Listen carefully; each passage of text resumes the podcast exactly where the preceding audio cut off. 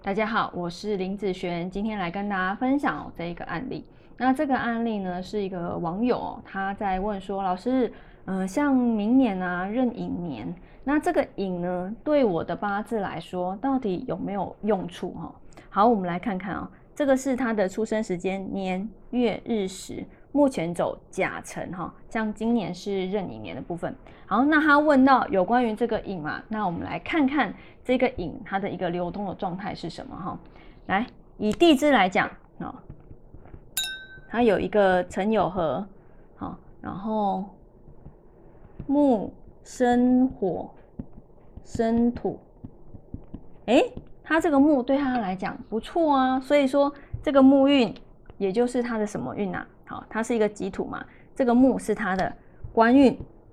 所以今年来说啊，啊，它的官运是非常好的哦。那如果今年他有想要转换工作的，那其实今年会是一个很好的时间点，好，或者是说，如果他是一个男生嘛，如果他要生孩子的，好，今年也算是不错的一个时间，好，那或者是说，呃，今年他如果有一些呃上面有一些升迁的机会，他。在今年来说，可以多去争取，机会会非常大啊。还有就是，如果今年他有想要呃考像公务人员一些考试啦，哈，他的考运也会是不错，好。所以其实今年来说，他可以把握非常多的事情，因为我不知道他是在做什么样的一个部分，所以如果他有接触到，譬如说考试的部分，哎，那他今年就可以好好把握；接触到他想要换工作的部分，好，那今年就会比去年好很多嘛。所以今年找到的工作机会，他也会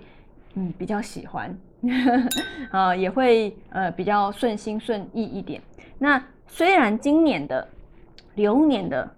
官运，尤其是工作这方面，其实算是不错的哈。那其实，在六流月里面就不一定了，好，流月里面就不一定。好，我们来看看这个八字啊，在月份里面有哪些时间是属于。工作运好，官运这边比较差的时间了哈。好，那以这一年来说哈，看一下，在呃阳历啊，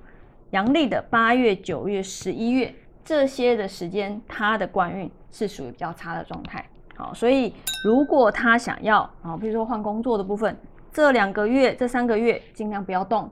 好，反而会比较好。那还要注意啊，就是跟主管之间啊，口气上要注意一下哈，以免啊一些不必要的一些争执啊，或者是一些吵架的部分。因为毕竟啊，这个官它是会克日主的。当啊这个官你没有办法解决它的时候，衰的会是自己，好衰的会是自己，因为它克到日主了嘛，对不对啊？所以其实这个时间都尽量。在工作上低调一些，那其他的时间呢？哦，就可以好好的去把握它，因为今年来说，他的官运算是不错的。那还有，如果这个男生哈，在今年哦会想要生孩子的部分，好，那今年也是一个很不错的机会哦。好，那以上这个影片就分享给大家以及我的学生，我们下次见喽，拜拜。